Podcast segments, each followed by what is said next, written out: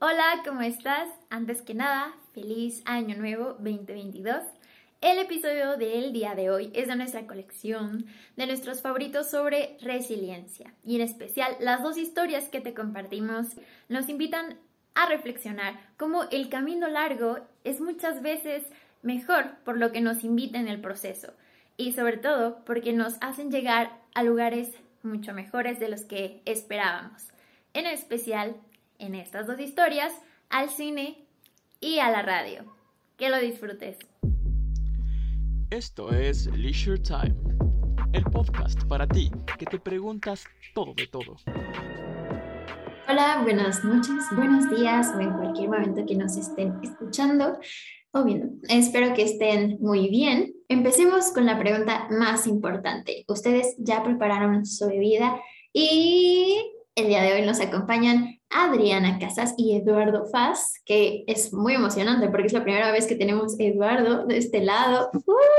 Entonces es muy emocionante, pero acompañando la pregunta de qué bebida traen el día de hoy, esta vez compartan algo curioso de ustedes. Me agarraste en jaque, pero voy a, voy a improvisar. Mi, mi bebida es agua, vengo a dar una clase, entonces necesito mantenerme hidratada y la mejor hidratación que me dijo mi profesora de voz es el agua a temperatura ambiente, si les sirve de tip, si dan clases, si hablan mucho, agua a temperatura ambiente, crucial para que puedan conservar y cuidar su voz. Así que agua en mi taza de Academia de Cinéfilos. Y voy a utilizar a la curiosidad para de, de la taza porque esta directora se llama Agnès Barda es una directora de cine francés de mis predilectas y favoritas y creo que como curiosidad es eso, que, que ya la he endiosado, no, no suelo este, endiosar a los artistas, pero ella sí, yo la veo y, y digo, Añez, quiero ser como tú, quisiera ser como tú, puedo, puedo convivir en otro universo y ser como tú, puedes ser mi amiga. Entonces, como curiosidad, sí, sí admiro mucho a Áñez, ¿verdad? Y son esas conexiones que es extrañísimo porque es un artista que ya falleció en otro momento histórico, pero digo, me, me siento muy identificada con ella, así que. Bueno, pues yo también traje agua, este, en un, pero mi vaso no es tan especial, es un vaso azul genérico completamente, cero creativo, y, y yo también estoy tomando agua porque pues acabo de pasar por un carrusel de emociones en la mañana, entonces necesito como relajarme un poco y sobre la curiosidad, pues no sé, no sé si podría considerarse una, una curiosidad como tal, pero creo que mi forma de ser es, muy, creo que es muy diferente a la mayoría. Creo que tengo una combinación de, del lado mainstream, del típico vato regiomontano que le gusta el fútbol y es futbolero, pero al mismo tiempo tengo este lado ñoño donde me gusta pues todo lo que tenga que ver con cultura pop, cultura geek y todo este tipo de cosas, ¿no? La verdad es que siempre he tenido como que esa, ese duonismo de cosas, no sé cómo decirlo, esa ambigüedad y, y me gusta, digo, creo que es algo que me permite estar en diferentes grupos sociales, cada uno con sus, con sus experiencias, con sus diferentes puntos de vista. Entonces, si tuviera que compartir una curiosidad sobre mí, pues yo creo que sería eso. Fíjate que se me hace súper interesante esto que, que, que mencionas porque en algún momento me gustó usar la palabra ecléctica para describirme, ¿no? Y que justo creo que a veces no nos damos cuenta porque nos hablan mucho de justo estas personalidades, ¿no? Como, no, pues es que si eres de tal forma, como que te gusta esto, ¿no? Como que es raro porque nos meten en ciertas cajitas pero es como súper liberador cuando tú dices como, no, ¿por qué no? No, yo puedo ser esa misma muestra de quizás no hay otras personas como yo, pero a mí me no gusta va a haber otra persona como ninguno Exacto. de nosotros aquí lo, lo firmo. Así que, así, tu bandera bien alto, soy Eduardo Sass. claro. Y, ok, el episodio de hoy, es como, es, es, de los que más estoy saboreando por la temática, esta parte de, de resiliencia, esta parte de compartir lo que quizás no siempre compartimos, que pueden ser estas dificultades, estos retos, estos, en algún momento le compartí a Adriana que como fracasos y me encantó la palabra que ella dio, que es más bien la crisis, ¿no? Como justo la crisis y que los japoneses lo ven como la crisis como oportunidad, ¿no? Como un espacio para la oportunidad. Entonces, el día de hoy me encantaría que nos compartieran una historia. Pues voy a compartir algo que tiene que ver con, o sea, como que siento que no puedo separar en algunos momentos de mi vida la, la vida de, de mi trabajo, de mis búsquedas creativas. Alguna vez me leyeron la mano, alguna vez quise aprender a leer la mano, pero lo único que me quedó muy grabado es que eh, las dos líneas que, que, tengo arriba, que son la del corazón y la de la mente, no sé cuál es cuál, pero las tengo como que súper paralelas, súper marcadas y súper así como que tienen que ir en paralelo. Y lo que me dijeron era, es que tú te es muy difícil separar tu vida del trabajo y tú no puedes no ponerle corazón a lo que haces. Te es muy difícil, es así como, como que está ahí y no puede ir separado. Y entonces creo que tiene que ver un poco con cómo eh, un momento de, de, de, no, no, fue, fue primero crisis, se detonó una crisis, pero después fue como un aprendizaje muy profundo de quién soy. Y ahora que lo veo, o sea, son como 10 años de mi vida, pero 10 años de mi vida que hacen sentido y digo, ok, todo eso lo tenía que vivir. Y tiene que ver con eh, haberme ido a vivir a Buenos Aires eh, cuando era bastante joven, tenía 21 años, y me fui a vivir eh, por una crisis eh, que era a varios niveles, o sea, primero era una crisis de un gran amor, que después verán que esto tiene un final feliz y que remite a este momento que estamos hoy presente, lo dejo como momento de suspenso. También era una crisis de haber terminado la universidad y cuando uno termina la universidad se supone que ya sabes lo que vas a hacer, ¿no? Pues no, era 2008, ya se, si hacen cálculos ahora en mi edad, pues está bien, no, no tengo ningún empacho en, en, en, decir que me siento muy feliz a mis 35 años de quién soy y lo que he hecho. Y mm, terminaba la universidad y había una crisis económica en México en donde normalmente antes lo que hacían, pues en lugar de donde hacías el servicio social, te contrataban y pues ya, ahí seguías tu carrera y paso a paso. Pues eso no pasó, me dijeron, este, pues qué bien, hiciste muy bien tu trabajo, pero no hay lugar. Dije, bueno, pues entonces, ¿qué hago? Y había descubierto justo eh, que yo me quería dedicar a ver películas y que me pagaran por ver películas y me había ido de intercambio antes a Argentina, Buenos Aires, estuve un tiempo y cuando me regresaba descubrí que existía una revista que se llamaba El Amante Cine, que tenía una especialización en crítica de cine, pero ya me regresaba y tenía que regresar a terminar mi carrera y ya, o sea, era, tenía que regresar a México. Entonces, cuando estaba todo ese escenario, yo estaba em, sufriendo por, por, un gran amor, mi primer gran amor profundo, eh, sin un escenario laboral específico y también una crisis de decir, pues, o sea, sí, no estoy tan grande ni nada, pero eh, creo que ya no quiero vivir en casa de mi mamá, por más que mi mamá sea lo máximo y la ame, o sea, quiero un espacio, pero tampoco se puede. Dije, ¿cómo le hago? Me voy, me tengo que ir, ¿no? Y a veces, muchas veces, muchas veces la gente dice, no huyas, que el problema te va a seguir. Y pues sí, sí te puede seguir, obviamente va a seguir lo tienes que resolver, pero el escenario, el cambio de escenario sí ayuda sea que te vayas a otro espacio determinado en la misma ciudad o lugar donde vivas, o te vayas a otro país donde el choque cultural te ayudará a olvidarte, pero luego te lo regresará más fuerte, ayuda.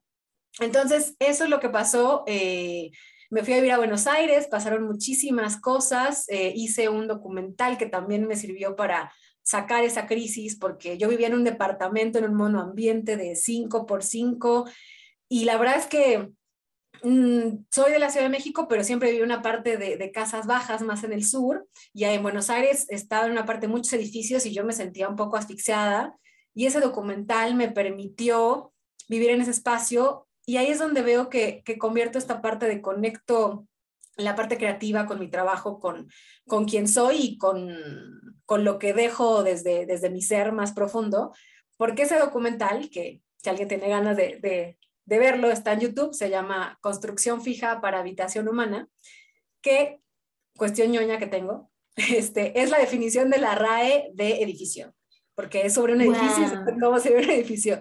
¿Y qué es un edificio? Una construcción fija para habitación humana. Es eso, Em, y ese documental lo grabé, lo hice, lo edité, todo pasó en ese espacio que cito a Virginia Woolf, este, eh, fue la, mi propia habitación desde la cual yo me descubrí y volví a, a renacer en, en, mi vida. Y creo que pues toda esa crisis que viví muy, muy joven, cuando lo veo en retrospectiva, mucha gente me dice, pero ¿cuántos años tenías cuando fuiste a vivir a Argentina? ¿Pero por qué te fuiste? Pero, Y, y doy, la verdad es que ya me divierte dar diferentes explicaciones, ¿no? Pero como que fueron un cúmulo de crisis que se juntaron y que me permitieron eh, en un nuevo escenario redescubrirme. Y, y, no es que las crisis y los ciclos sean de, ah, tres meses, un año, nadie sabe. Este fue un, un ciclo amplio y justo ahora, el próximo miércoles, van a ser dos años que regresé a vivir a México.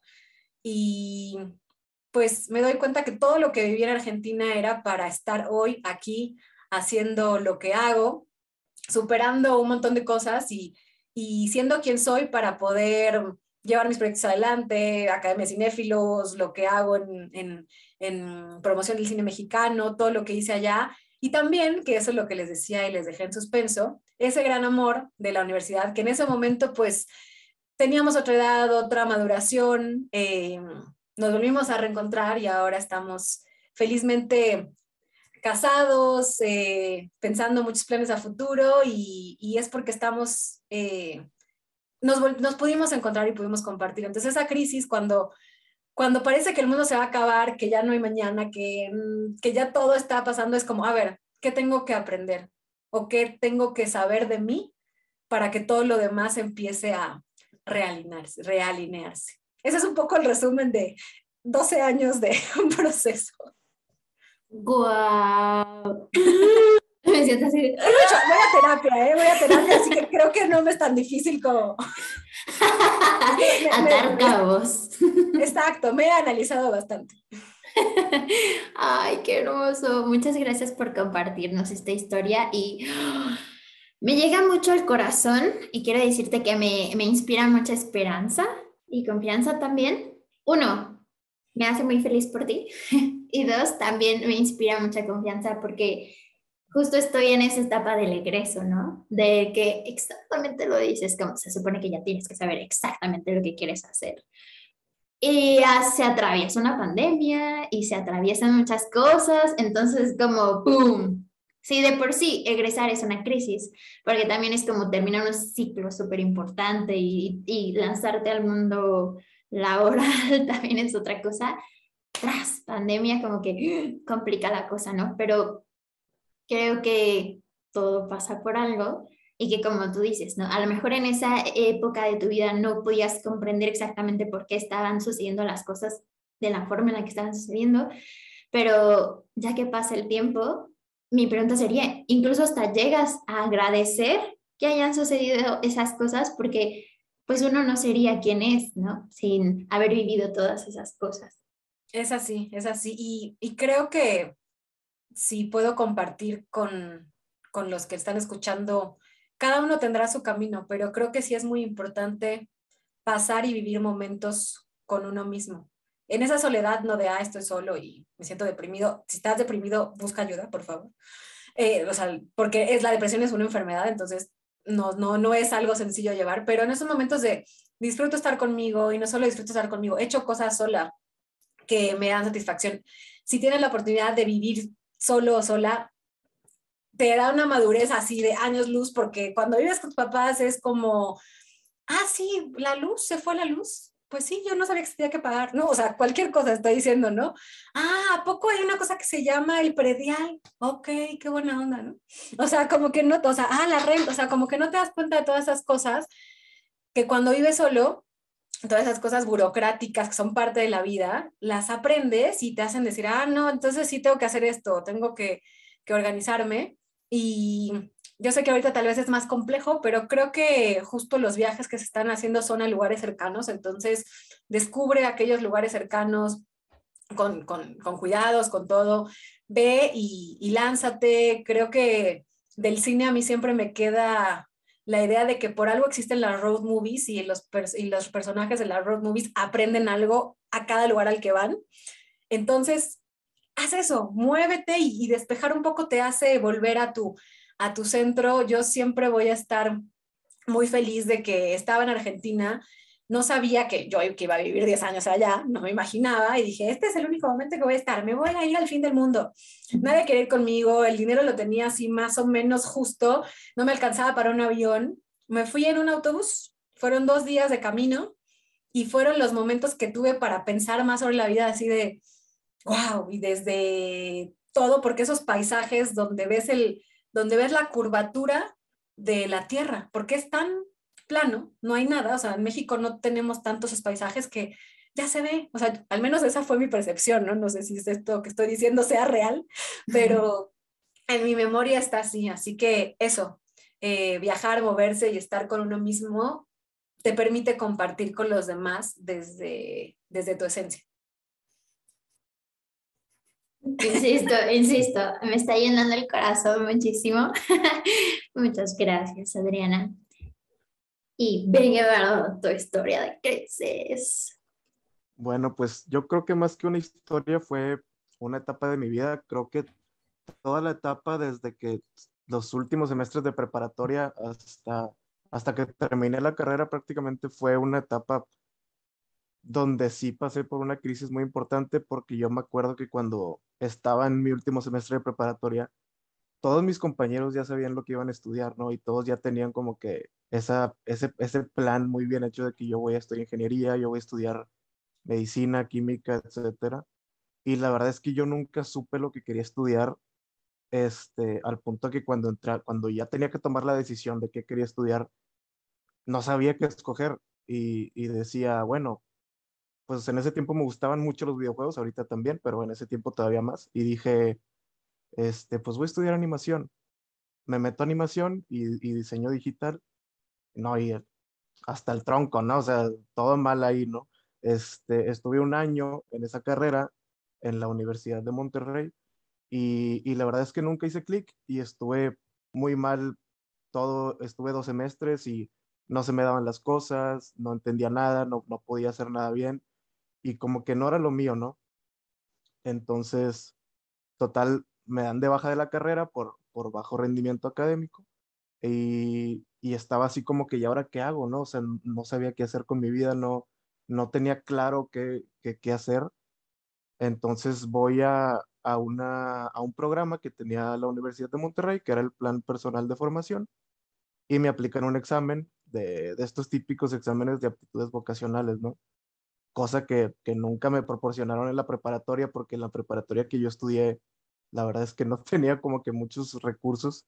Entonces voy a, a, ese lugar, me aplican un examen de aptitudes vocacionales y, y, la primera carrera que me sale como primera opción es comunicación.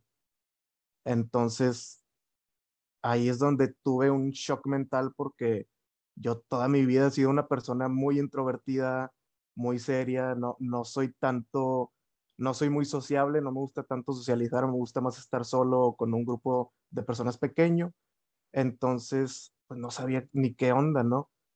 Y, y dije, no, pues vamos a hacer el intento. Inclusive le comenté a mis papás de que me había, de que iba a entrar a comunicación. Y lo primero que me dijeron mis papás fue algo así de que, ¿qué comunicación tú? Pero ¿cómo? O sea, si ni te gusta hablar ni nada. Y yo así de, no, pero pues pero pues mira, es que la psicóloga me dijo que, que a lo mejor sí la podía hacer, y no sé qué.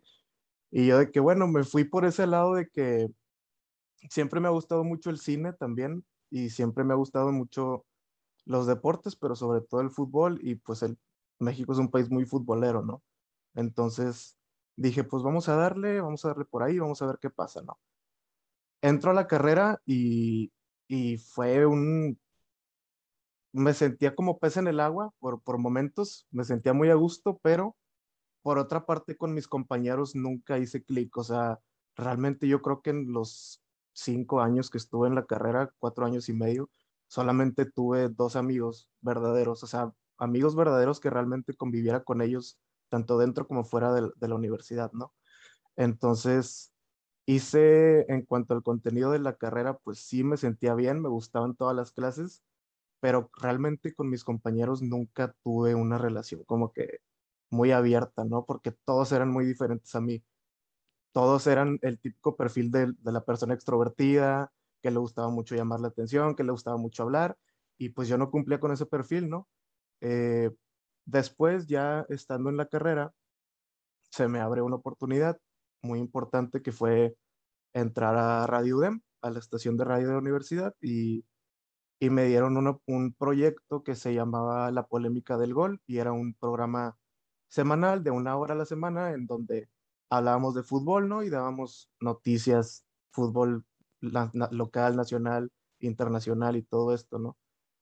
Y me gustaba un chorro, o sea, yo nunca pensé que siendo una persona tan introvertida y tan, tan callada, por así decirlo, bueno, no callada, pero sí introvertida, no pensé que me fuera a gustar tanto la radio y pues ahí estuve tres años y medio, ¿no? Casi, inclusive me acuerdo que cuando fue el Mundial de, de Brasil, no, perdón, de Rusia, 2018, este, estábamos de vacaciones y normalmente cuando eran vacaciones la estación no abría porque era una estación de radio universitaria, pero a nosotros nos, nos dieron la oportunidad de que, oigan, sabemos que a ustedes les gusta mucho esto, están haciendo un muy buen trabajo, pues vénganse a, hacerlos, a, a, seguir haciendo el programa en vivo, ¿no? No importa que estemos de vacaciones, son épocas mundialistas y pues íbamos y hacíamos el programa. Entonces, creo que sí es muy importante tener este lado de que por más mal que estén las cosas, siempre puede salir algo bueno, ¿no? Creo que fue lo que me pasó a mí, o sea, de estar en una carrera donde, donde yo no me sentía bien, donde no, no podía hacer nada bien, eh, salió una nueva oportunidad donde me sentía muy bien, ¿no? Es, entonces, creo que sí, es, fue una etapa al principio muy oscura, muy mala, pero pues de lo malo surgió lo bueno, ¿no? Surgió una nueva oportunidad, surgió una oportunidad de evolucionar y, y también estoy muy de acuerdo con lo que dice, con lo que dice Adriana de vivir solo, porque mis últimos dos años y medio de la carrera, eh, yo también tuve que vivir solo, estoy viviendo solo en un departamento, entonces creo que sí, realmente te da esa madurez mental de que, oye, tengo que administrar mejor mi dinero, tengo que cocinar, tengo que lavar, tengo que limpiar, tengo que administrar mis, mis horarios, o sea, tengo que trabajar, tengo que estudiar, entonces, pues sí, ¿no? Es, eh, creo que siempre puede surgir algo bueno de algo malo y seguir dándole para adelante y ya, y ahorita pues ya estoy felizmente graduado, ahorita por la pandemia todavía no me dan mi título, pero espero que ya me lo den eh, próximamente, pero pues sí, eso es todo. Bien, bravo. Qué, qué valioso es. Creo que habemos personas que tenemos la tendencia a, a, ser curiosos de nuestro interior, por llamarlo así. Yo me considero como una persona que me encanta hacerme preguntas y entender por qué soy como soy o por qué me da cringe esto. Y creo que hay otras personas que a lo mejor no, porque no está en ellos o no han tenido cosas dentro de su vida que los ha llevado a acercarse de su interior, ¿no? Y como dice Adriana, si algo te permite la crisis o te invita a, es aprender muchísimo de ti, ¿no? De acercarte, de que a veces no tienes ni la menor idea y, y puedes tener más bien muchas, muchas preguntas en ti, pero ahora sí que teniendo como esa paciencia de estar contigo, contigo, contigo, que no siempre es fácil, la verdad. Poco a poco van como que saliendo a la superficie las respuestas junto con la vida, ¿no? Hay mucha paciencia, hay mucha fuerza que también se, se adquiere de todo esto.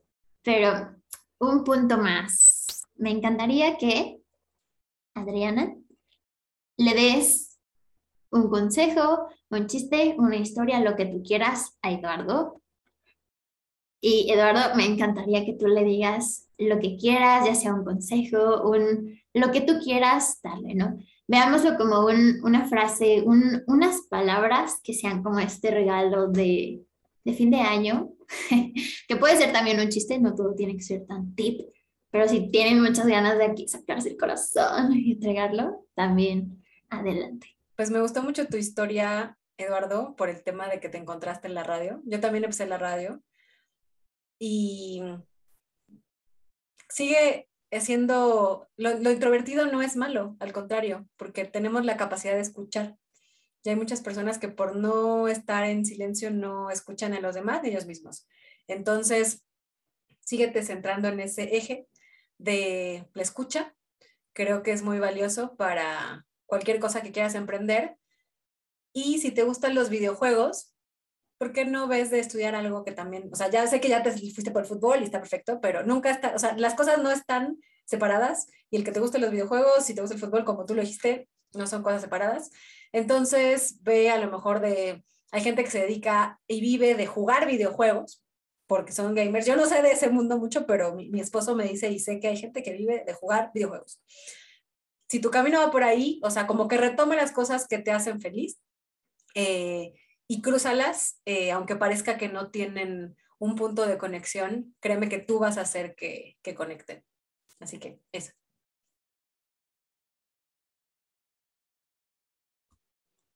Gracias. Este, bueno, pues me, gusta mucho lo que dice Adriana de que creo que sí nos falta más escuchar a los demás. Hay una frase que a mí me, encanta que es, presta tu oído a todos, pero tu voz a pocos. Entonces, es una frase que, me encanta bastante y, y, desde que la escuché he tratado que sea un poco como mi, como mi filosofía de vida, ¿no? un consejo que yo podría darle no solo a Adriana, sino a Dani también y a, todos los que nos están viendo o escuchando es, este, estén solos un poco más, no le tengan miedo a, a estar solos, porque realmente nadie te enseña a soportar la soledad. Entonces, una vez que tú pruebas la soledad y te sientes a gusto estando tú solo, ya no necesitas de nadie más. Entonces, digo, tampoco estoy diciendo que sean unos ermitaños ahí cerrados a todo, ¿verdad? Pero, pero sí creo que es importante estar, eh, aprender a estar solos porque no es lo mismo estar solo que sentirse solo. Entonces, aprendan a estar solos, aprendan también a salir de sus crisis ustedes solos porque no siempre va a haber alguien ahí. Digo, siempre puedes tener un amigo, un, una pareja, un, esposo, un novio, una novia, pero o a tus papás o un familiar, pero creo que nadie va a entender mejor por lo que estás pasando que tú mismo. Entonces, hay que aprender a, salir de nuestros problemas también solos, hay que aprender a estar solos. Y bueno, pues Ariana, a mí me encanta todo el contenido que hacen en la Academia de Cinefilos, siempre que están ahí en Instagram haciendo en vivos, pues ahí, ahí me paso, a veces no lo puedo ver completo, pero pues ahí me paso y dejo un, un comentario muy bueno, entonces pues síganle, sigan haciendo todo eso que me encanta y qué bueno que, que podamos estar haciendo esta colaboración. Ay, qué hermosa. Soy fan de ustedes. Muchas, muchas gracias por de nuevo abrir su corazón, por compartirse. Creo que ah, también una frase que me recuerda mucho, me lo dijo una amiga, es que lo que no se comparte a veces se pudre, ¿no? Y no porque sea completamente negativo guardarte las cosas, pero creo que a veces hasta las experiencias más sencillas, no sabemos a quién le puede hacer bien también escucharlas, ¿no? No sentirse más solos, aunque justo soledad y, y estar solos no, es, no son cosas, este, no son la misma cosa, pero es bonito, ¿no? Saber que, que eso, que alguien te entiende. Voy a agregar una cosita más a lo que dijo Eduardo, que lo vi hace poco en una peli, ya sé, cito todas las pelis, pero son parte de mi vida. es, eh, estar solo y no hacer nada. Porque podemos estar solos viendo una película, leyendo un libro, estando en el celular. Pasemos tiempo de no hacer nada. Y no hacer nada no quiere decir que no es productivo, que no vale la pena, que...